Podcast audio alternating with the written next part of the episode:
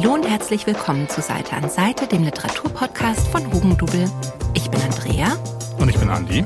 Und in der heutigen Folge geht es um Superbusen von Paula Irmschler, um Ich bleibe hier von Marco Bolzano und Dear Oxbridge von Nele Polacek.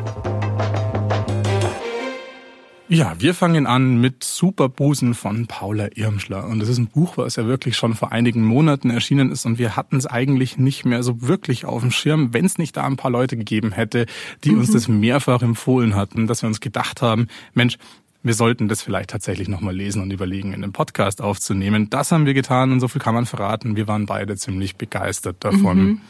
Worum geht's?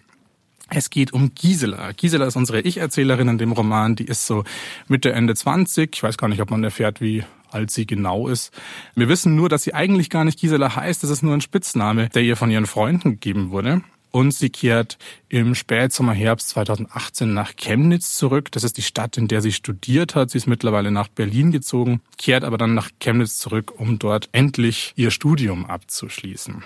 Wir bewegen uns da im Herbst 2018 in Chemnitz und Wer das noch auf dem Schirm hat, das war ja eine Zeit, in der die Stadt Chemnitz relativ oft in Nachrichten vorgekommen ist. Das waren ganz verschiedene Vorkommnisse, die dann in diese große Wir sind mehr Demo, die auch in dem Buch eine ganz große Rolle spielt, gemündet haben. Und wir bewegen uns also hier in sehr politischen Zeiten. Und das ist auch ein ganz großes Thema dieses Buchs. Wir haben also hier eine Schiene in der Gegenwart, wo wir da so erfahren, naja, warum kommt die denn zurück nach Chemnitz? Warum verlässt sie denn Berlin auf einmal? Das wird erst so peu à peu aufgelöst und gleichzeitig fragt man sich natürlich und es wird auch beantwortet, na, wieso zieht ihr denn eigentlich gerade nach Chemnitz? Wie hat's in Gisela jetzt in dem Fall von Dresden nach Chemnitz verschlagen? Warum hat sie da angefangen zu studieren? Und so wird uns ihre Geschichte, wie sie die Schule abgeschlossen hat, nach Chemnitz gezogen ist, ihre Freundinnen kennengelernt hat, eine Band gegründet hat und an der Stelle kann man verraten, die Band heißt Superbusen. Mhm. So kommt's auch zu dem Titel. Und wir haben hier also diese zwei Schienen, so eine Art Coming-of-Age-Schiene, so eine Art Gegenwartsschiene, die dann doch nochmal sehr politisch ist, die da, wie ich finde, sehr, sehr kunstvoll miteinander verwoben werden. Und gleichzeitig ist es alles sehr autobiografisch strukturiert. Also Paula mhm. Irmschler, die ist mittlerweile Titanic-Redakteurin, hat selbst in Chemnitz studiert, ist selbst im Osten aufgewachsen und hat auch selbst als Garderobiere gearbeitet, wie es auch Gisela am Anfang mhm. tut. Und ich weiß gar nicht, ob sie in der Band war, aber wir haben hier sehr, sehr viele autobiografische Elemente. Das heißt, es ist ein wahnsinnig authentisch erzähltes Buch, wirkt überhaupt nicht konstruiert. Wir kommen gleich auf diese Vielzahl an Themen, die da angesprochen werden. Aber wie fandest du es denn?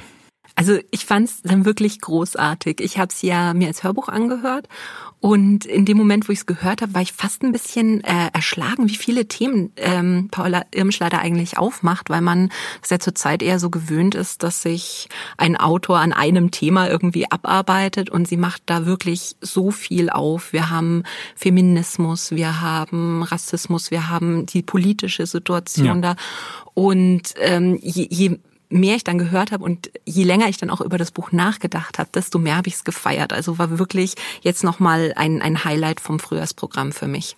Nee, definitiv. Und ich finde diese Mischung aus diesen sehr persönlichen Themen, also es ist mhm. ja auch wirklich so eine Quarterlife-Crisis-Geschichte, noch diese Coming-of-Age-Elemente. Es geht eigentlich so ziemlich um alle Themen, die einen so Mitte, Ende 20 eben bewegen können. Mhm. Und das fügt sich eben in diesen großen gesellschaftlichen Rahmen ein. Also es geht hier wir haben es jetzt schon knapp angesprochen, es geht hier um Rechtsextremismus, es geht um linke Gegenbewegungen, es geht auch besonders um die Unterschiede zwischen Ost und West. Und das finde ich besonders mhm. interessant für einen Roman, der von einer jungen Autorin, die im Osten aufgewachsen ist, geschrieben wurde, dass man hier nochmal diesen sehr authentischen Blick bekommt, den man in nicht vielen Romanen so bekommt, finde nee, ich. Nee, das war auch wirklich ein Thema, womit ich mich noch gar nicht so auseinandergesetzt hat, weil wir haben ja mit, mit Gisela jemanden, die ist in Sachsen aufgewachsen, sie hat in Chemnitz studiert und ähm, ist aber, das muss man gleich auch dazu sagen, also extrem links und ihr Mitglied einer feministischen Rockband. Ähm, die eigentlich immer wieder sagt, und es kommt in dem Buch auch öfter vor, so wir jungen Linksliberalen, wir sollten ja eigentlich in, in Sachsen bleiben und, und schauen, dass dieses Land sich nicht in diese komische Richtung entwickelt, in die es gerade mhm. steuert. Wir sollten ja da auch in der Verantwortung sein und unseren Teil dazu beitragen, dass es ein cooles, weltoffenes äh, Bundesland ist. Und trotzdem zieht sie es halt dann auch nach Berlin, einfach in eine Umgebung, in der sie sich einfach wohler und besser verstanden fühlt und hat halt dieses Dilemma, dass sie sagt, eigentlich sollte ich doch bleiben und äh, eben selber dafür sorgen, dass es in Sachsen wieder besser zugeht. Und das fand ich so ein spannendes Thema, weil ich mir da jetzt aus jemand, der sein Leben lang in Bayern gewohnt hat, noch nie groß Gedanken drüber gemacht hat.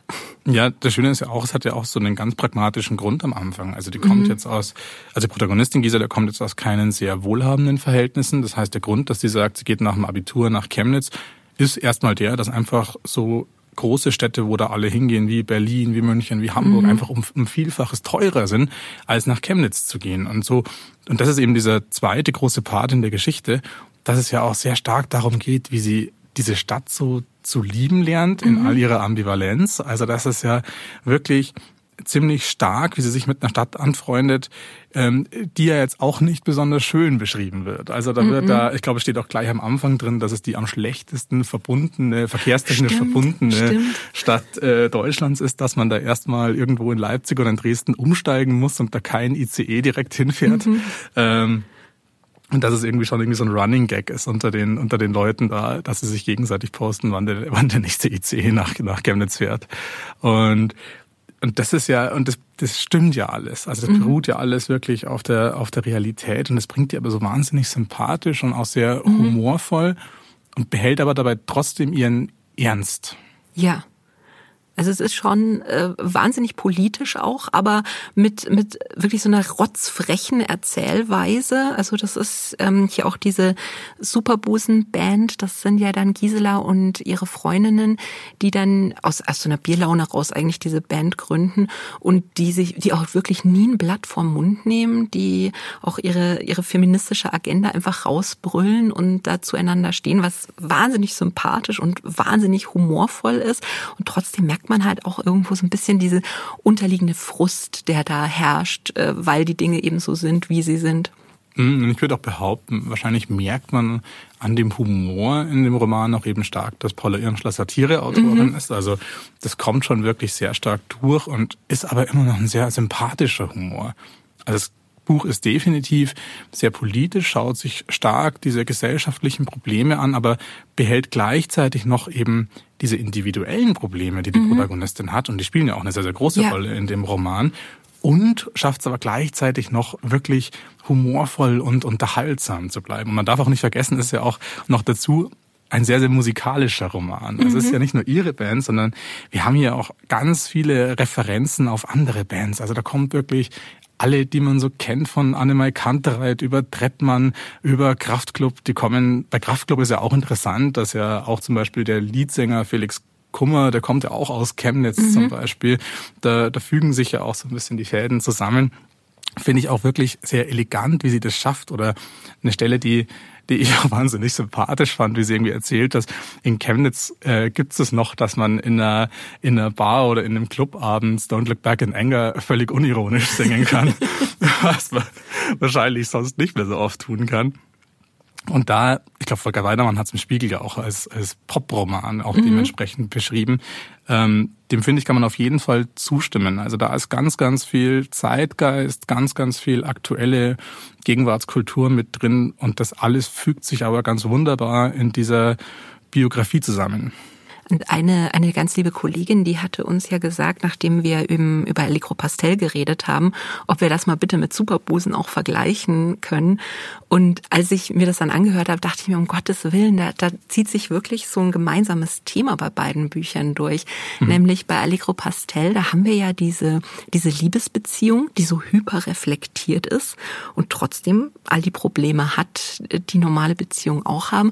Und bei Superbusen hat man das eben mit dieser, mit dieser Frauenfreundschaft. Das fand ich wahnsinnig spannend, weil ja ähm, Gisela und ihre Freundinnen einfach extrem ja, mir fällt jetzt ja kein deutsches Wort ein, aber woke sind, mhm. weil politisch engagiert und feministisch und äh, die haben halt auch all ihre Probleme und letztendlich würden sie mit diesem Problem bei ihren Freundinnen, wenn sie mit denen drüber reden wollen würden, offene Türen einrennen. Und sie hätten ja quasi das ganze Werkzeug dazu, darüber zu reden. Und trotzdem schaffen sie es eigentlich bis zum Schluss nicht, über ihre eigenen Probleme zu reden. Also wie Meyrem, die zum Beispiel türkischstämmig ist und da Rassismus erfährt oder Fred, die sich mit jemandem eingelassen hat, den sie mehr mag als er sie und plötzlich schwanger dasteht oder Gisela, die eben mehrgewichtig ist und dann äh, Bodyshaming auf Social Media erfährt und, und keine schafft es wirklich, der anderen zu sagen, hey, daran leide ich oder das ist jetzt gerade mein Problem,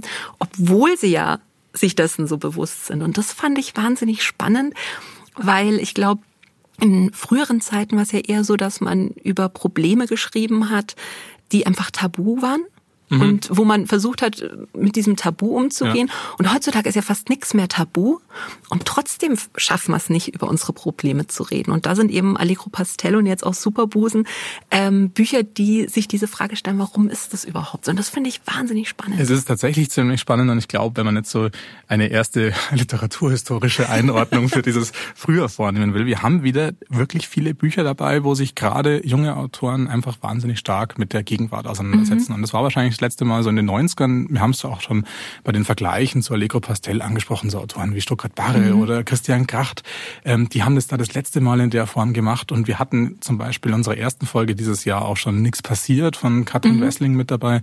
Das kann man da auf jeden Fall auch noch mit reinnehmen. Also wir haben hier ganz verschiedene Formen von Zeitgeist und Gegenwartsbeobachtung inklusive aller Referenzen, was wahnsinnig Spaß macht, eben in dieser Verschiedenartigkeit auch zu beobachten. Also ich würde jetzt auch behaupten, wir haben mit Live Rand, Katrin Wessling und jetzt eben mit Paula Irmschler auch drei völlig unterschiedliche persönliche und auch literarische Perspektiven auf unsere heutige Gegenwart. Und da muss man jetzt gar nicht so die Generationenkeule äh, schwingen und sagen, da wird jetzt, das ist der Generationenroman, das haben die auch alle gar nicht vor, sondern sie haben da ihre ganz individuelle Perspektive drauf. Wenn wir jetzt aber tatsächlich diese drei Titel nehmen, welcher würdest du denn sagen, hat dir bis jetzt am besten gefallen? Boah, ich muss tatsächlich sagen, ich glaube Superbusen, einfach ja. weil einfach weil diese Frauenfreundschaft so so positiv und so ähm, stärkend irgendwie war und und so frech und ehrlich, das hat mir wahnsinnig gut gefallen. Ja, also es war, was ich gerade mit dieser starken Verschiedenartigkeit der drei Romane sagen wollte. Ich glaube, vom Unterhaltungswert und vom Humor und was am meisten tatsächlich auch berührt, ist es vermutlich tatsächlich auch Superbusen mhm. von Paula Irmschler. Live Rand, von dem ja ich wirklich großer Fan bin, ist dann wahrscheinlich dann doch noch der, der literarisch am avanciertesten. und da würde ich behaupten, alles, was man bei Allegro Pastel vielleicht an Ironie und an Distanz zu den Protagonisten drin hat, fällt ja hier völlig weg.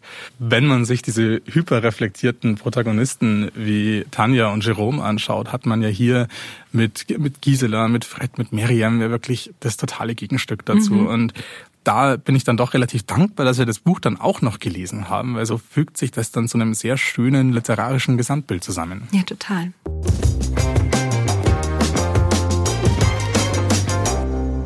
Buch, das ich dieses Mal mitgebracht hat, war ein Buch, auf das ich jetzt lange warten musste, weil das war eigentlich schon für den Frühjahr angekündigt und ist jetzt wegen der Corona-Krise noch ein paar Monate verschoben worden und jetzt ist es endlich da, nämlich Ich bleibe hier von Marco Bolzano. Und warum mich das Buch so interessiert hat, war einfach, ich habe das Cover gesehen und ich wusste, ich muss es lesen, weil auf dem Cover sieht man den Kirchturm von Graun und der steht in einem See, im Reschensee. Und ich war da schon mal. Ich war vor zwei Jahren nämlich mit meinen Kindern in Südtirol.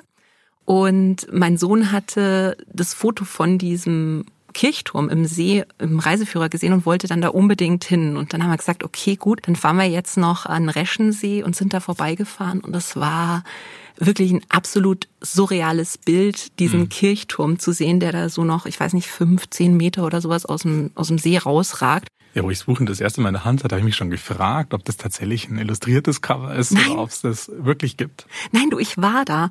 Und ähm, das ist einfach wirklich, ist es so surreal, wenn man da hinkommt. Man sieht diesen See und man sieht diesen Turm, der da rausragt. Es gibt auch einen Rundweg, der führt quasi durch den See. Da kann man um diesen, um diesen Turm rumgehen.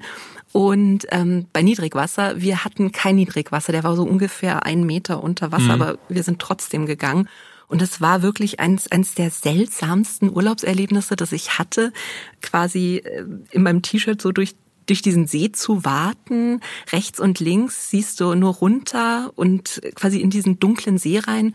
Und neben dir ist dieser, dieser riesige Kirchturm. Und da gab es auch ein Besucherzentrum, wo man eben erfahren hat, warum da jetzt ein Kirchturm im Wasser steht. Das war nämlich eben der, der Ort Graun, der dann ähm, im Zuge von einem Staudammprojekt überflutet worden ist. Und die haben dann einfach das Dorf quasi ein paar Meter weiter oben an Berg neu hingebaut. Und das fand ich eine spannende Geschichte. Es war halt wirklich so ein Wahnsinnserlebnis, da durch diesen See zu warten. Aber ich habe mir jetzt nicht groß Gedanken drüber gemacht, welche Geschichte eigentlich dahinter steht. Und äh, Marco Bolzano hat jetzt aufgeschrieben und ich, ich war jetzt wirklich baff, was da alles eigentlich passiert ist zu dem Zeitpunkt. Also die Geschichte beginnt in den 1920er Jahren eben in Südtirol. Es geht um Trina, die in Grauen lebt und studiert, um Lehrerin zu werden. Und gerade als sie quasi ihre Prüfungsergebnisse in Händen hält, kommt Mussolini an die Macht und setzt sich für so eine richtige Italianisierung von Südtirol ein. Also Trina als Deutschlehrerin darf nicht unterrichten. Es ist auch so, dass verboten wird, überhaupt Deutsch zu sprechen. Die ganzen öffentlichen Ämter werden plötzlich von Italienern aus dem Süden besetzt, die auch linientreu zu Mussolini stehen. Und die Südtiroler geraten da richtig zwischen die Fronten. Trina versucht dann auch im Geheimen Deutschunterricht zu geben. Sie wird aber entdeckt. Ihre beste Freundin, die das auch macht, wird sogar in die Verbannung geschickt daraufhin. Und tatsächlich ist es dann für die Südtiroler ja fast schon eine Erlösung, als Hitler an die Macht kommt, weil der den Südtirolern die Möglichkeit gibt, quasi ins Reich zu kommen und dass sie sagen, okay, wir müssten zwar unsere Heimat verlassen, aber wir wären weiterhin in der Lage, unsere Sprache zu sprechen und ähm, nicht geächtet zu werden. Und danach, nach diesem Angebot von Hitler, zieht sich so ein richtiger, so eine richtige Kluft durch das Dorf und auch durch die Familien, weil viele sagen, nein, das können wir doch nicht machen. Wir können doch unsere Heimat nicht verlassen, unsere Dörfer äh, und unsere Höfe nicht verlassen. Wir müssen doch hier bleiben. Und andere sagen, nein, wir haben die Möglichkeit, woanders anzufangen, neu anzufangen, ohne dass wir unterdrückt werden und als Minderheit behandelt werden.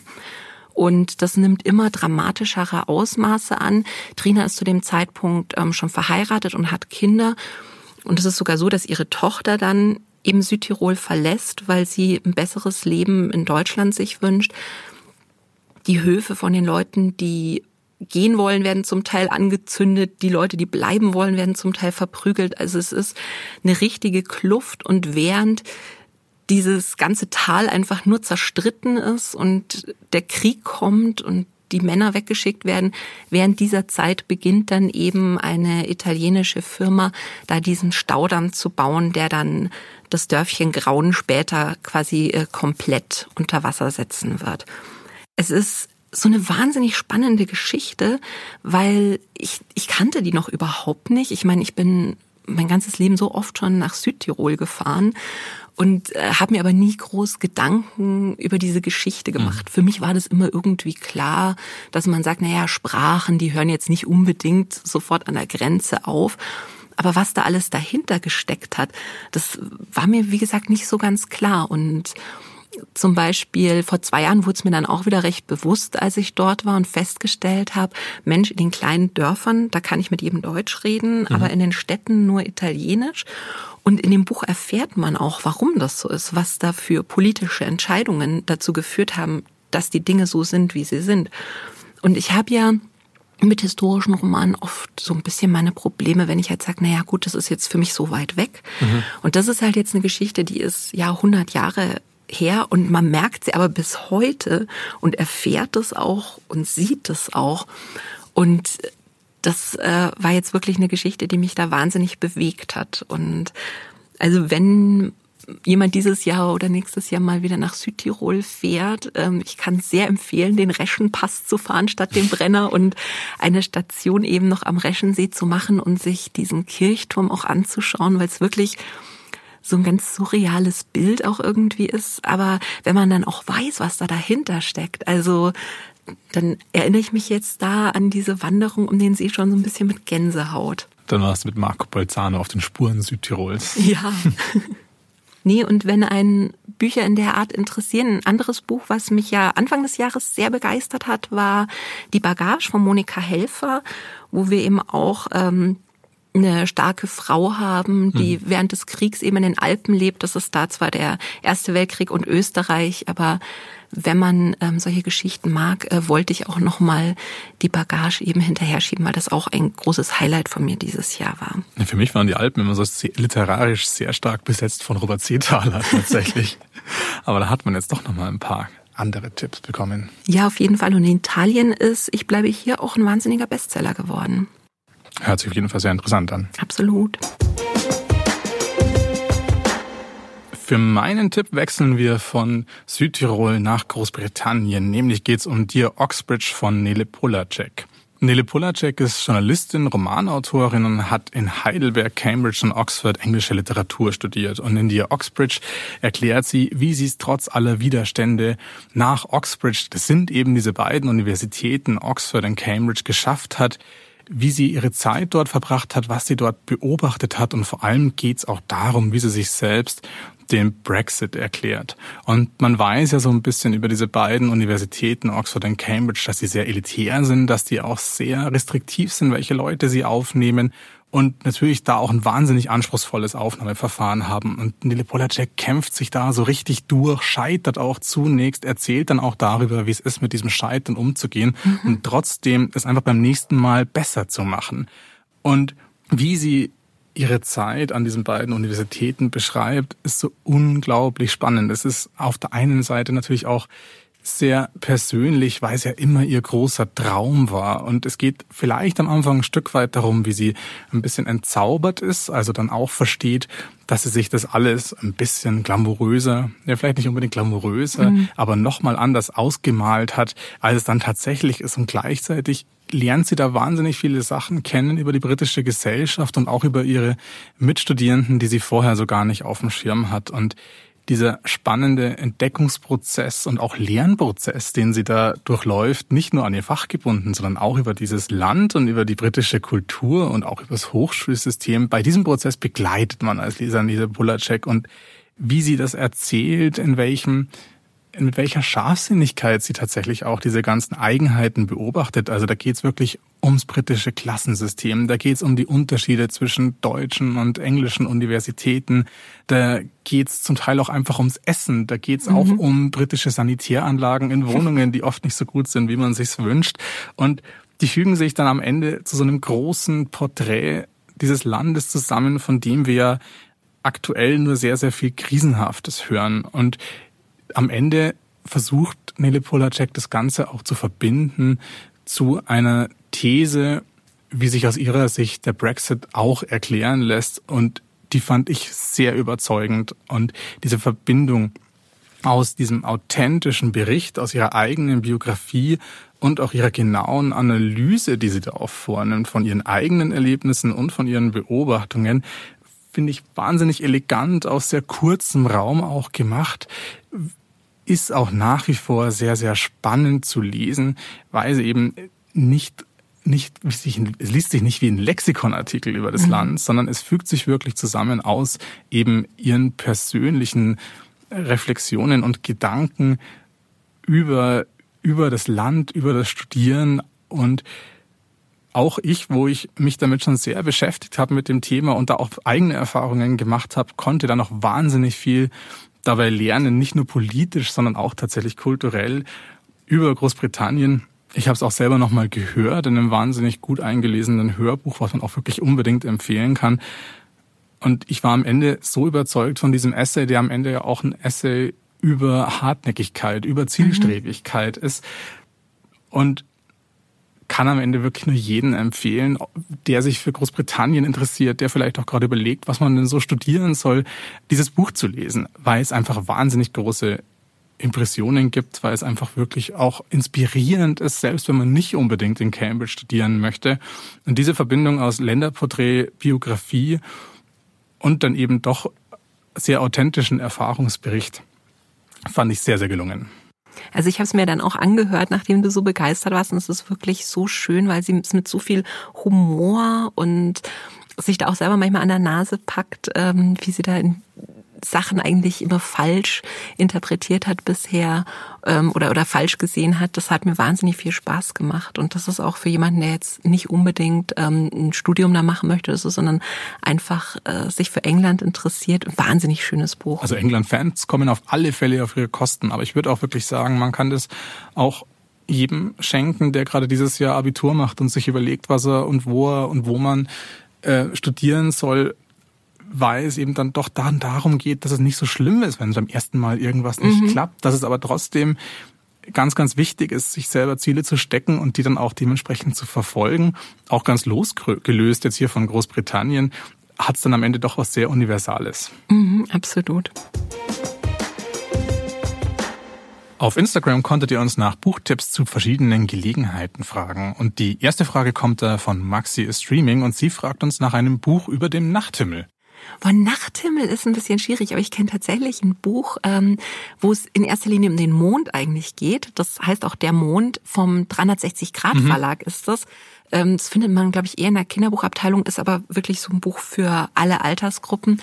Und was ich nämlich an dem Buch wahnsinnig toll fand, was man sonst eher selten hat, ist das, dass da eben über den Mond geschrieben wird, aber in ganz vielen verschiedenen Themenblöcken. Also wir haben da die Mythologie, wo dann Geschichten über den Mond so aus verschiedenen Kulturen erzählt werden. Man hat die Geschichte, wie eben die ersten Astronomen da mit ihren Teleskopen in den Himmel geschaut haben. Man hat auch ähm, ja dann die Apollo-Missionen drin. Man hat sogar so ein bisschen die ja, was Esoteriker denken, was, worauf mhm. der Mond überall einen Einfluss nimmt. Also es ist wirklich halt so ein Buch, wo komplett eigentlich jeder Themenbereich vom Mond irgendwie mal abgeklappert wird und das aber alles wahnsinnig schön illustriert und in so kleinen Themenblöcken, dass man das einfach wirklich, wirklich schön weglesen kann. Also das ist ein ganz tolles Buch, ähm, ja, für alle Altersgruppen. Klingt nach einem guten Tipp. Kann ich sehr empfehlen. Für dich habe ich auch eine Frage, und mhm. zwar von Reading Books is Clever. Und sie sucht ein Buch für sich, welches sehr spannend ist und sich in einem Rutsch durchlesen lässt. Ah, ein Buch hatten wir da tatsächlich da schon in unserer vorletzten Folge. Das war Hitze von Victor Geston. Also das fällt auf jeden Fall in diese Kategorie.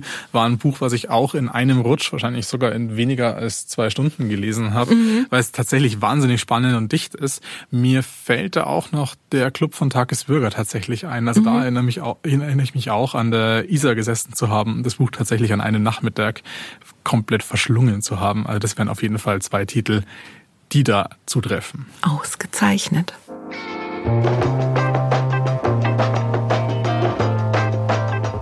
Das war's dann auch schon wieder mit der Folge.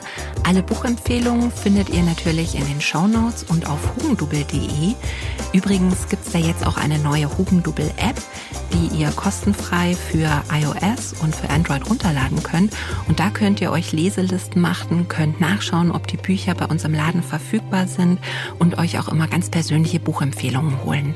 Auf Instagram findet ihr uns unter seiteanseite.podcast und falls ihr das noch nicht getan habt, dann abonniert uns auf Apple Podcasts, auf Spotify oder überall da, wo ihr sonst eure Podcasts hört und lasst uns gerne eine Bewertung da. Bis zum nächsten Mal. Ciao.